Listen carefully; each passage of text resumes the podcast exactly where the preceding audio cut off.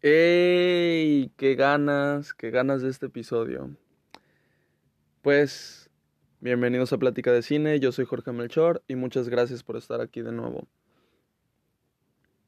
Este episodio es siguiendo lo que les dije que iba a seguir, hablando de las películas de Batman que, que voy viendo antes del estreno de la nueva película en el cine, ¿no? Estas dos semanas. Ya, ya queda menos, ya queda menos ya queda menos de dos semanas. Este. Entonces. Pues excelente, ¿no?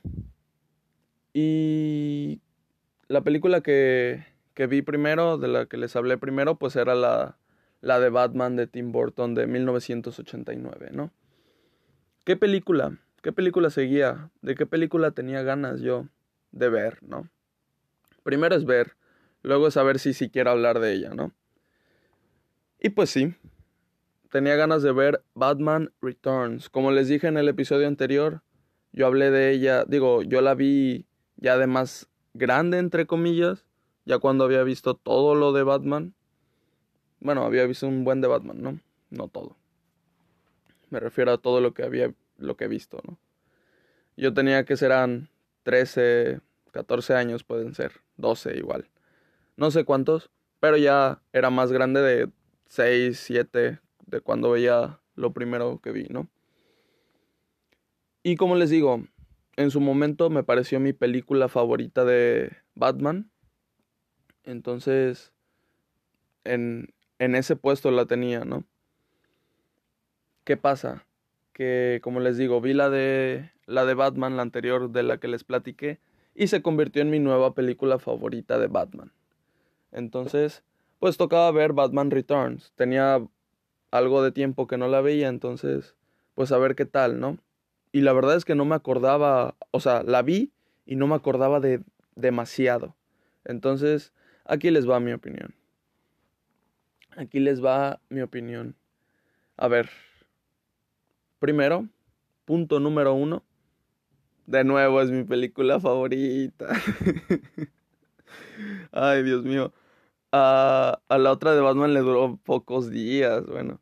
Pero por un momento fue mi película favorita. Viendo esta película de nuevo, wow.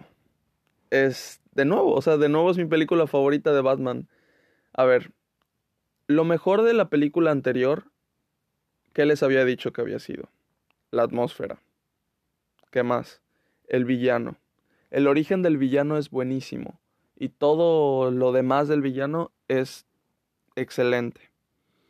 ¿Qué había sido lo, lo más flojito? Pues como, como Batman en sí, ¿no? Y en esta película no sé si es problema mío y estoy siendo más subjetivo que objetivo, ¿no? Pero, no sé, este, como que es muy serio, ¿no? Em, como que es muy serio. Ya luego les hablaré de mi Batman favorito. Pero este Batman como que es muy serio y hasta ahí, o sea, no dice nada, nunca dice nada, nada más habla así como robot o algo así.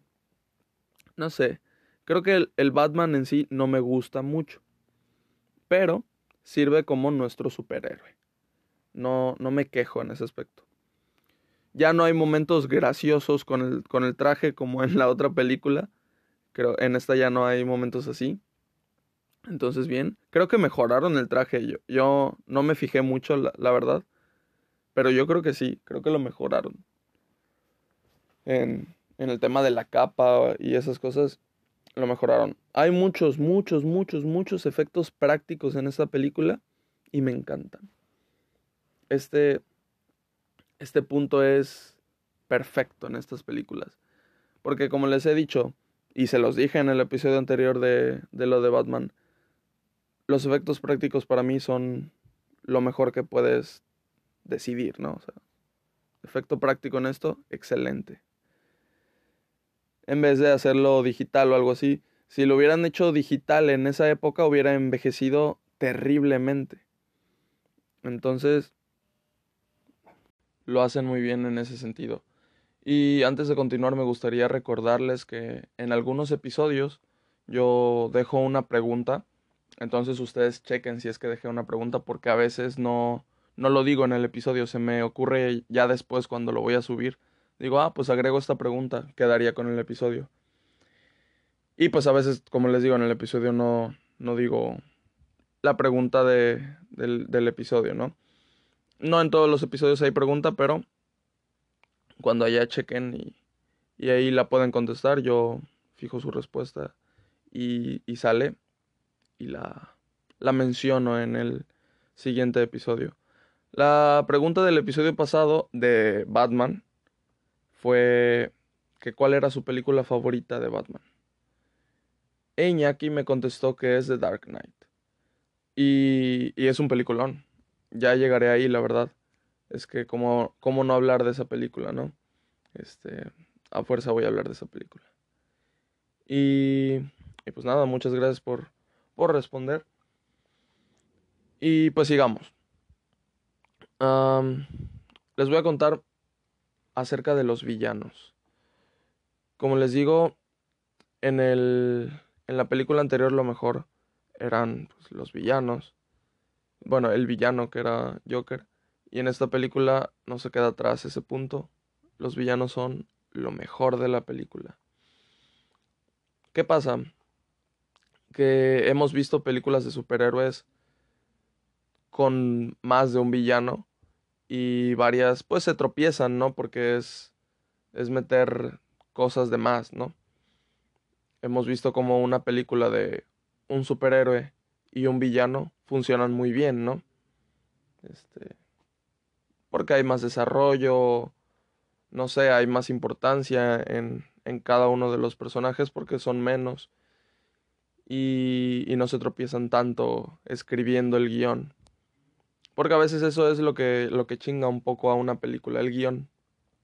Puedes tener un, una película que se vea bonita, que, que te guste visualmente, te gustan los actores, el, como la trama principal, pero luego si no está bien escrito el desarrollo de todo, pues falla.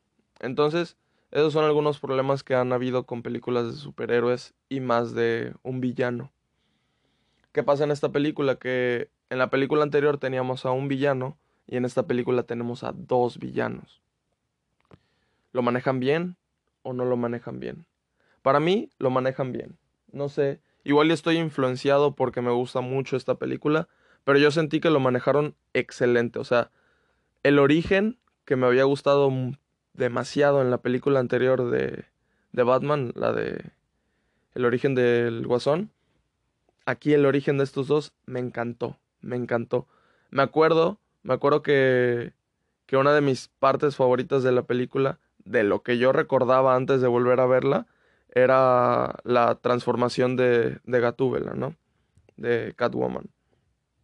Y wow, es, sigue siendo de lo que más me gusta. Es que, no sé, es tan, es tan padre los dos orígenes. La película inicia con, o sea, abre explicándolo, explicándonos el origen del pingüino.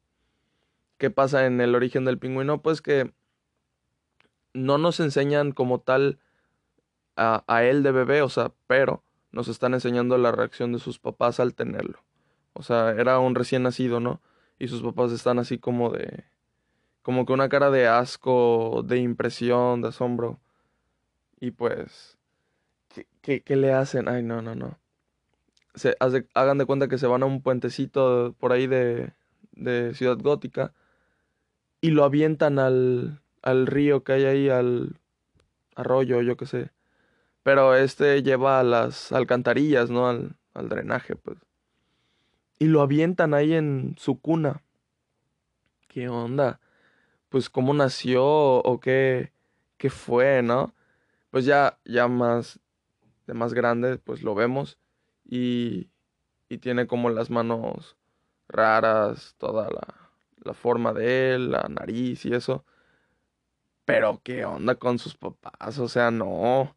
¿Por qué le hacen eso? Pero bueno, todo ese inicio es, es, es muy, está muy padre. Hablando de visualmente y, y pues pobrecito, ¿no?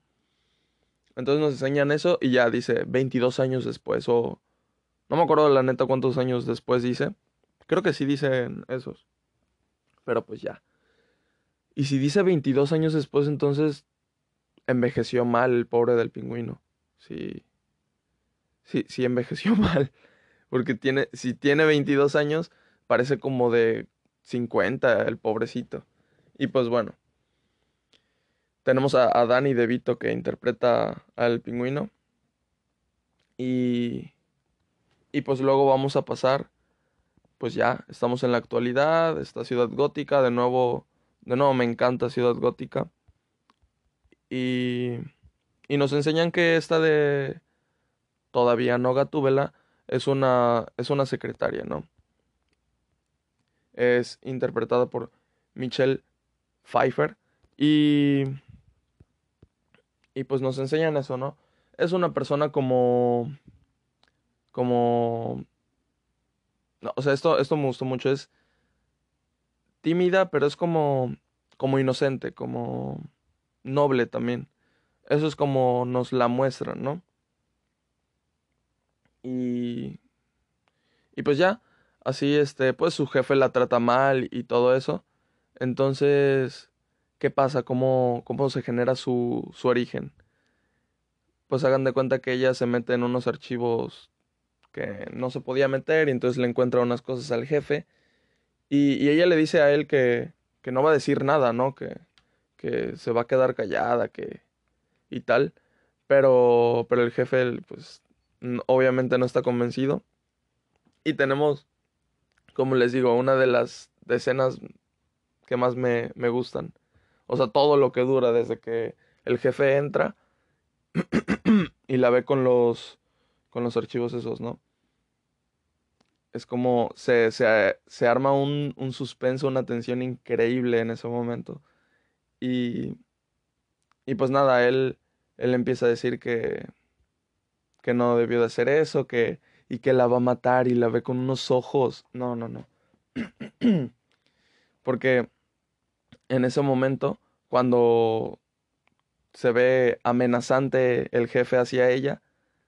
Hay un, hay un movimiento en, entre ellos. Él como que se sienta en un lugar y se ve en una posición más arriba de ella. Y aparte como que la luz lo alumbra y, y se ve como terrorífico. Ya sabes, cuando te pones la, la linterna de tu celular o de lo que sea, pues es que ya no se usan linternas, ¿no? Son las linternas del celular te lo pones abajo de la cara para verte, pues, tenebroso, pues así, así exactamente, y se vio muy padre, porque ahí sí, sí hace como que te dé miedillo, y pues a ella más, ¿no? Entonces ya, este, ella le dice, ella de repente se, se arma de valor y le dice, ah, sí, ¿y qué, ¿y qué me vas a hacer? Ni que me fueras a matar o algo así, ¿no? Entonces él le dice, exactamente eso es lo que voy a hacer y la sigue empujando más hacia la, hacia la ventana. Y ellos están en un piso altísimo, o sea, están en un edificio y yo que sé, han de estar en el piso 33 o una madre así, 20, no sé. Están muy alto. Y, y pues después de, de que él le dice, es exactamente lo que voy a hacer, o algo así le dice, hay como tres segundos de que no hacen nada y se quedan viendo. Y él se empieza a reír, así como de que, jajaja, fue una broma, ¿no? Ella ya se empieza a reír como alivianada. Y de repente, ¡pum!, la empuja y se cae. Se, se, va, se ve cómo se va cayendo y se va cayendo y se va cayendo. Y pues ya en el suelo, pues obviamente muerta. Em, con todas sus extremidades intactas y, y creo que nada de sangre. O, o si había sangre. Creo que en la cabeza. No me acuerdo. Este pues eso, de repente llegan como 20 gatos y, y pues despierta. Entonces está viva. Despierta toda sacada de onda y como les digo, este llega llega a su a su apartamento que antes de que se convirtiera en en pues en esto en, en Gatúbela, o sea, antes de que reviviera pues este, llega a su apartamento y dice, y saluda, ¿no? Y dice, ah, sí, que no estoy casada. o algo así dice. Y, y, nada, me dio mucha risa porque lo hizo muy, muy natural el saludo, ¿no? Y no, y no había nadie que, medio loca. Bueno, estaba su gato, pero no, no saludaba a su gato. Entonces, ya, cuando revive y regresa a su apartamento hace la misma broma, que pues bueno, ya no da tanta risa. Porque en la primera me dio demasiado risa, ya la segunda pues, ah, bueno. y entonces este se empieza a sentir como como mal, ¿no? Y aparte está pálida, pálida, pálida. Y así es durante toda toda la película su piel se nota más, bueno, se nota pálida, ¿no? Este y pues ya, ¿no? Entonces, ¿cómo es que, cómo es que hace su, su traje? Empieza a romper todo, todo lo de su casa. Rompe un, como una frase, o sea, formada con focos, focos de, de alumbrar, pues, en su pared, la tiene en su pared y, y, la rompe, ¿no? Rompe algunos focos nada más. Y, y pues ya luego ella misma cose su traje y entonces ese es el origen pues de ella, ¿no? Vemos que hay una, una toma que se aleja, se sale de su, de su apartamento, se ve desde afuera de su ventana y la frase que había que tenían los focos era hello there, pero ella al romper esos focos se convierte en hell here. Entonces, eso se me hizo muy padre. Y el traje, el traje es excelente, está, está muy padre la neta, porque se notan como las costuras, hay muchas costuras, ¿no? Y, y el, padre el traje está muy chido, ¿no? Luego, el diseño del pingüino está muy, muy... ¡Wow! Está muy asqueroso. Porque hagan de cuenta que parece que está todo sucio hasta, hasta en la... hasta en la cola tiene como sucio. Y, ay, no, no, no. De verdad, las manos como las tiene como, como pegadas, como que son dos dedos nada más, pero un dedo muy grande, ¿saben? Como si tuviera pegados los cuatro dedos. Pero no se notara la, división, así las tiene. Y, y no sé, dice... O sea, notas que tiene una textura así rara, ¿no? Y como que fría. Entonces, eso. Y luego, su, su sangre o lo que le sale de la boca es negro. Yo no sé si eso estaba en un cómic o algo así, si eso ya, ya lo tenía en, en algún cómic el, el pingüino o fue mera caracterización de, de la producción, ¿no? Pero wow, eso, eso le agrega bastante, se ve impresionante el diseño del pingüino, me encantó y, y cómo lo interpretan es excelente. También Gatúbela. Y pues como les digo, tenemos estos dos este, orígenes, se va desarrollando la historia. Eh, el, la historia va, va como de, de política. Hagan de cuenta que es como el pingüino subiendo al poder eh, con palancas y así. Y para hacerlo se monta un circo en el que ellos mismos hacen los problemas y él mismo los soluciona. Entonces, puede ser una crítica a los gobiernos actuales y de siempre. Está, está muy bien esa parte. Lo hacen, lo hacen muy padre y más muestran a la gente cómo lo siguen sin pensarlo.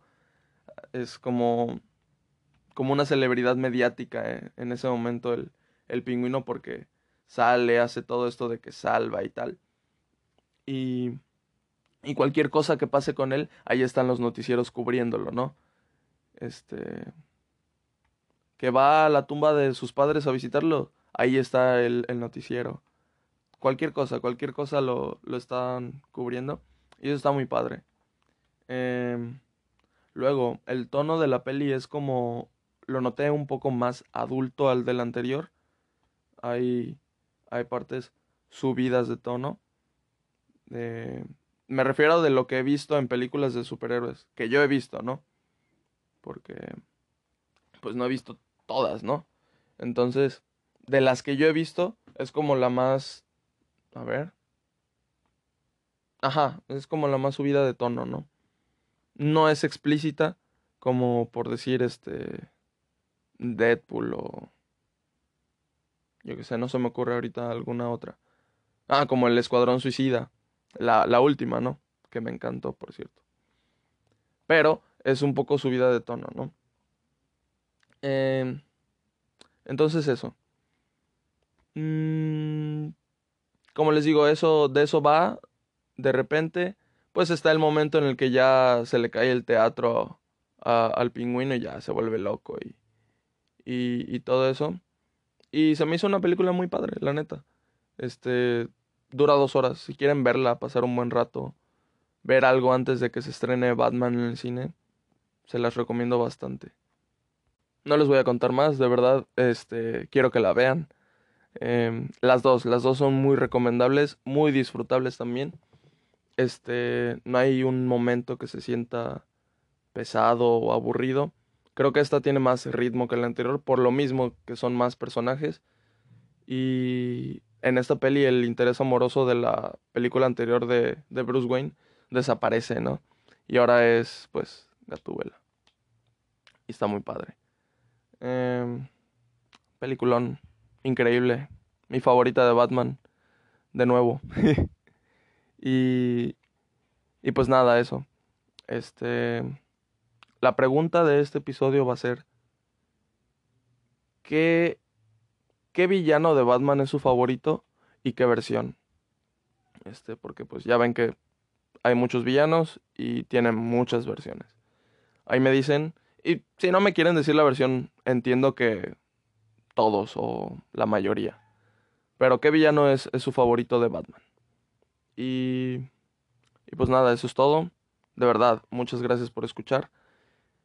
Nos vemos en el siguiente episodio de podcast.